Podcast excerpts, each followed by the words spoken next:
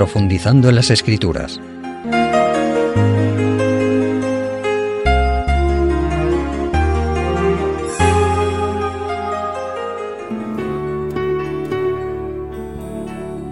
Amigos radioyentes, nuestra reflexión de hoy va a estar basada en los textos que hallamos en la primera epístola del apóstol Pedro, capítulo 5, versículos del 6 al 9, donde nos dice así, Humillaos pues bajo la poderosa mano de Dios, para que Él os exalte a su tiempo, echando toda vuestra ansiedad sobre Él, porque Él tiene cuidado de vosotros. Sed sobrios y velad porque vuestro adversario el diablo, como león rugiente, anda alrededor buscando a quien devorar.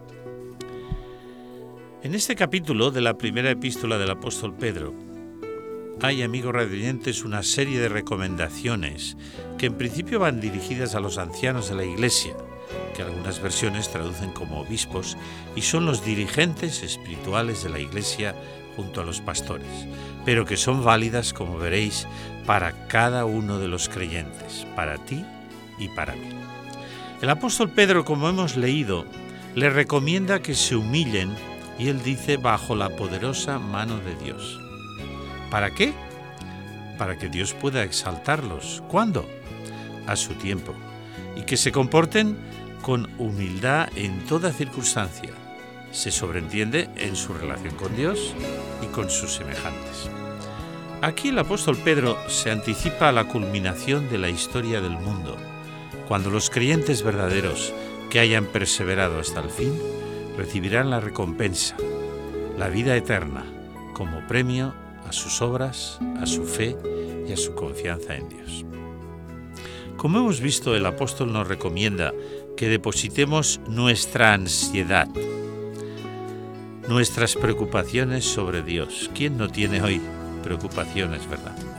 Se sobreentiende lógicamente a través de la oración y de nuestra relación personal con el Señor. Dios es todopoderoso. La angustia sabemos que destruye, hunde y también inhabilita para la lucha de la vida. Confiemos a nuestro Dios Todopoderoso, a nuestro Padre Celestial, aquello que nos hace sufrir, que también somos incapaces de resolver e incluso, yo iría más lejos, confiémosle aquello que creemos que somos capaces de resolver. No olvidemos que quien deposita su ansiedad sobre Dios resuelve, yo diría que completamente, el problema de la preocupación que debilita a tantos seres humanos hoy, incluidos muchos creyentes. En aquellos tiempos de persecuciones por la fe cristiana, estas palabras alentadoras del apóstol Pedro cobraban un valor incalculable en la vida de los creyentes. En el versículo 8 del texto introductorio que hemos leído, se nos decían cosas muy interesantes. Además de aconsejar la sobriedad, el equilibrio, la prudencia, etc., el apóstol recomienda que velemos, que estemos despiertos, atentos a los peligros, a los engaños y tentaciones que nos rodean y que proceden del gran enemigo y responsable del mal. La pregunta es ¿por qué confiarle a Dios nuestros problemas? dirían algunos. Y el apóstol contestaba porque Dios tiene cuidado de nosotros y hemos dicho que siendo todopoderoso es el único que puede de verdad ayudarnos.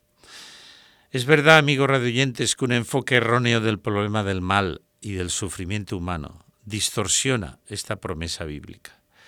Recordemos una vez más que la Biblia nos enseña que Dios creó un mundo, una tierra buenos en gran manera, o sea, perfectos, pero que Lucifer, el ángel rebelde, convertido en diablo y Satanás, introdujo el mal y sus consecuencias en el mundo engañando primero a nuestros primeros padres, Adán y Eva, como nos relata el Génesis y hemos visto en otras ocasiones, y luego engañando a todo el mundo, como dijo Jesús en el Evangelio de Juan, en el capítulo 8 y en el versículo 44.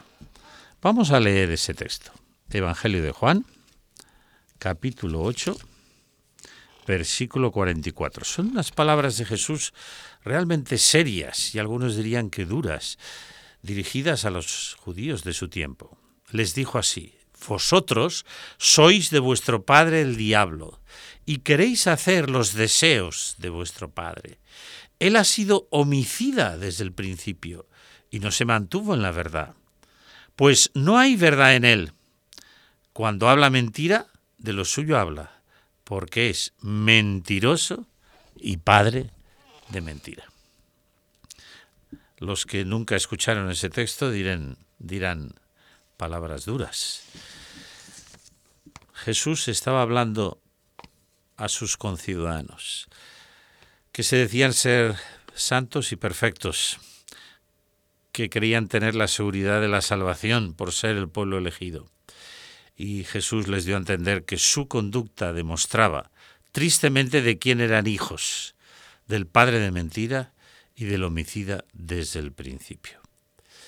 Al leer y estudiar las Sagradas Escrituras, amigos radioyentes, observaremos como doctrinas y mandamientos fundamentales de la palabra de Dios han sido unas veces ignorados y otras sustituidos por doctrinas erróneas que a veces proceden del paganismo y que nada tienen que ver con la verdad de Dios y su revelación dada a los profetas. Sí, sin duda alguna, Satanás es el padre de mentira y él sigue engañando al que se lo permite. Ha engañado a través de la historia, ha engañado a iglesias enteras. Recordemos lo que Jesús dijo, conoceréis la verdad y la verdad os hará libres. Pero ¿dónde está la verdad? Jesucristo mismo lo aclaró en Juan 14, 6, cuando dijo, yo soy el camino, la verdad y la vida. Y añadió aquel otro texto archiconocido también, pero muy importante, santifícalos en tu verdad. Tu palabra es verdad.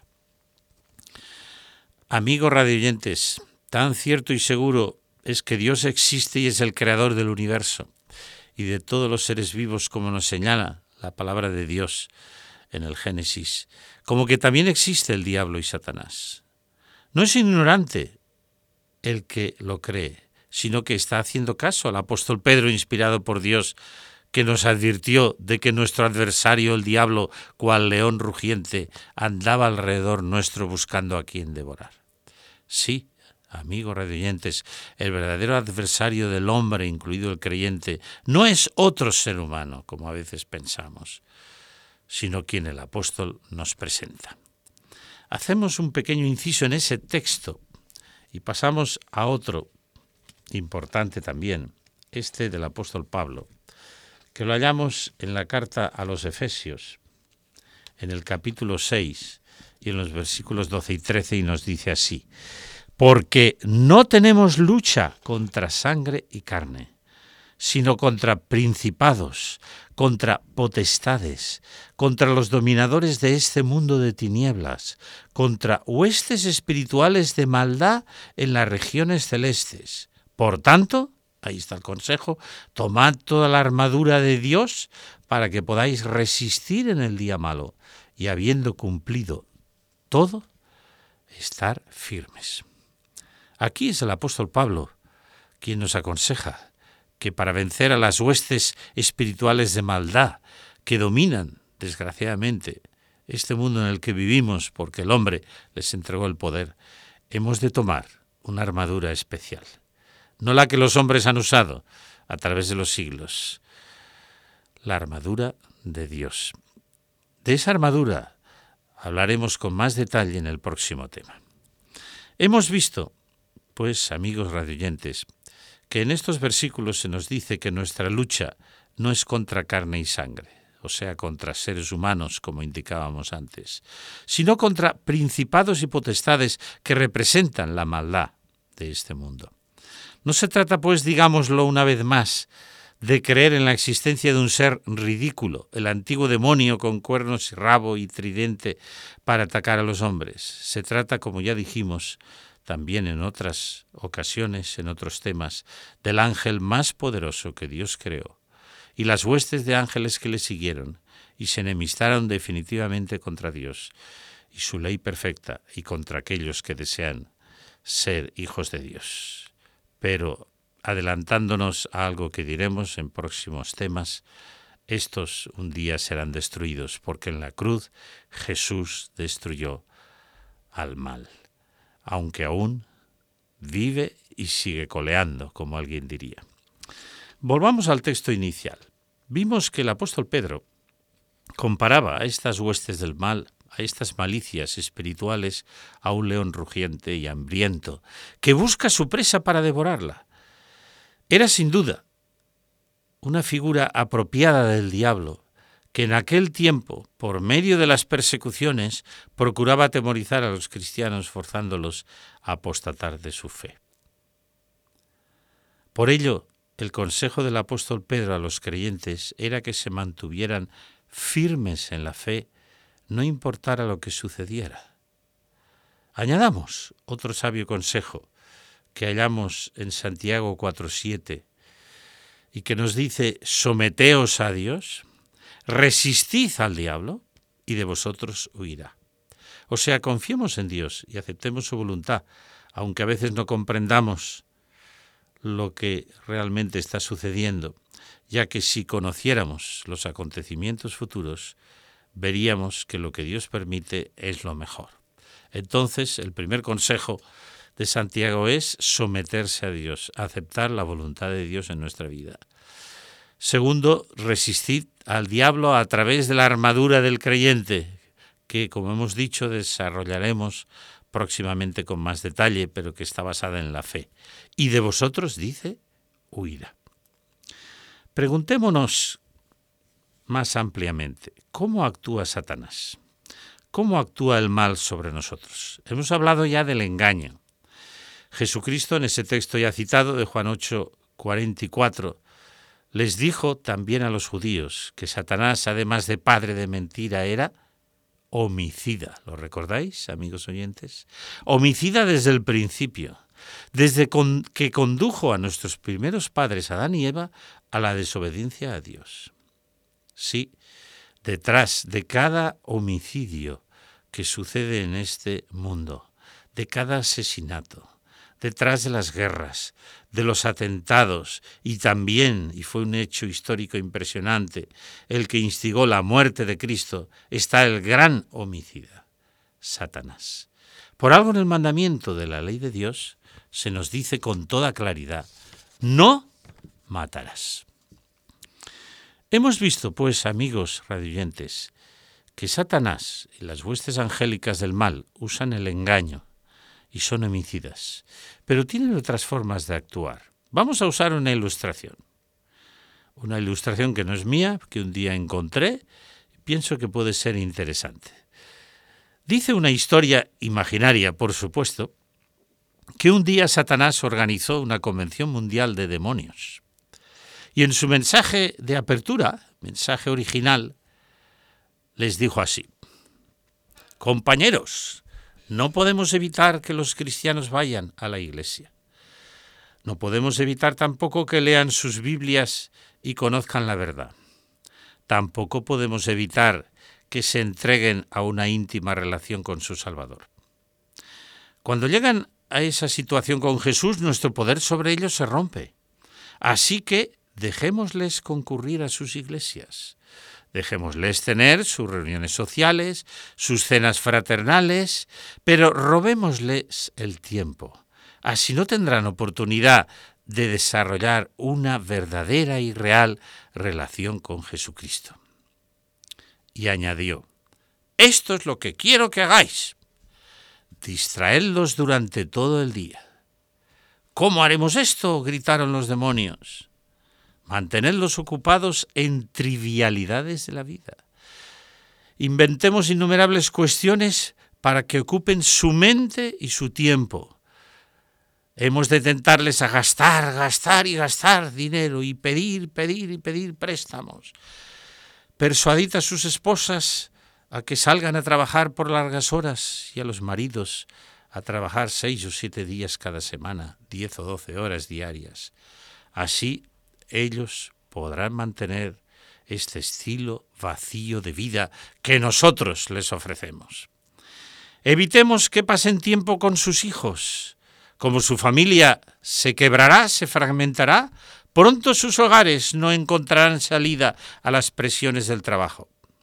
Hemos de sobreestimular también su mente, queridos compañeros, así ellos no podrán oír aquella voz calma y suave de Dios a través de su conciencia inspirada en las Sagradas Escrituras. Hemos también de tentarles a escuchar mucho CDs, DVDs, cassettes en otro tiempo, en su automóvil o donde estén, que continuamente estén ocupados en los tiempos libres en la televisión, en sus ordenadores, etcétera, etcétera, para que no tengan tiempo de orar y estudiar la Biblia. También hemos de llenar las mesas de sus casas con revistas y diarios de actualidad, repiqueteen en sus mentes con noticias mundiales, así las 24 horas del día, invadan las rutas con carteles publicitarios, inunden sus buzones con envíos postales inútiles, catálogos, publicidades y toda clase de propaganda y promoción ofreciendo productos gratis, servicios y falsas esperanzas y todo cuanto más inmoral mejor. Presenten hermosas y delgadas modelos en revistas, películas y televisión, así los esposos creerán que la belleza exterior es lo importante y las mujeres también, y quedarán insatisfechos con sus cónyuges. Y ya iba terminando el diablo, Satanás, y les dijo, mantengan también a los esposos y a las esposas muy cansados para amar a sus cónyuges. Si no les dan el amor que ellos necesitan, comenzarán a buscarlo fuera de su hogar. Esto fragmentará rápidamente la familia. Y cuando se reúnan para una reunión espiritual y vayan a la iglesia, procuren que estén atentos a chismes, habladurías, a los errores que comete el predicador y no obtengan ningún beneficio espiritual de lo que están oyendo. Llenemos sus vidas con muchas cosas triviales de tal modo que no les quede tiempo para la palabra de Dios y para buscar el poder de Jesús a través de la relación con Él y la oración. Pronto ellos estarán trabajando con sus propias fuerzas, sacrificando su salud y su familia. Y entonces los demonios preguntaron, ¿esto funcionará? Los demonios se fueron ansiosos a sus puestos asignados, procurando que los cristianos en todos los lados del mundo estuvieran más ocupados y apurados, yendo de aquí para allá, teniendo muy poco tiempo para su Dios o para sus familias o para hablarles a otros del poder de Dios. Preguntémonos ahora, amigos radiantes, ¿tuvo el diablo éxito en su planteamiento? ¿Y a ti qué te parece? ¿No es exactamente lo que hoy sucede en nuestra sociedad? ¿Quién tiene tiempo para Dios? Terminamos ya, amigos radioyentes. Hagamos caso a los consejos del apóstol Pedro. Seamos sobrios y velemos para que no seamos engañados. Busquemos primero el reino de Dios y su justicia y todo lo demás se nos dará por añadidura. Dediquemos tiempo al estudio de la palabra de Dios y pidamos al Señor que nos ayude a aplicar sus enseñanzas en nuestra vida. Seamos creyentes de oración como hacía Jesús. Y finalmente, sigamos el consejo de Jesús que analizaremos en el próximo tema y que hallamos en el Evangelio de Lucas capítulo 9 y versículos del 23 al 25, pero en el que os invito ya a reflexionar. Y decía Jesús a todos, si alguno quiere venir en pos de mí, niéguese a sí mismo, tome su cruz cada día y sígame, porque todo el que quiera salvar su vida la perderá, y todo el que pierda su vida por causa de mí, éste la salvará. Pues ¿qué aprovecha al hombre si gana todo el mundo y se destruye o se pierde a sí mismo? Como os acabo de decir, en el próximo tema desarrollaremos este consejo tan sabio de Jesús. Pero recordemos cuanto hemos dicho hoy, aferrémonos al Señor, oremos para que el enemigo no nos pueda vencer. Que Dios os bendiga y hasta el próximo encuentro.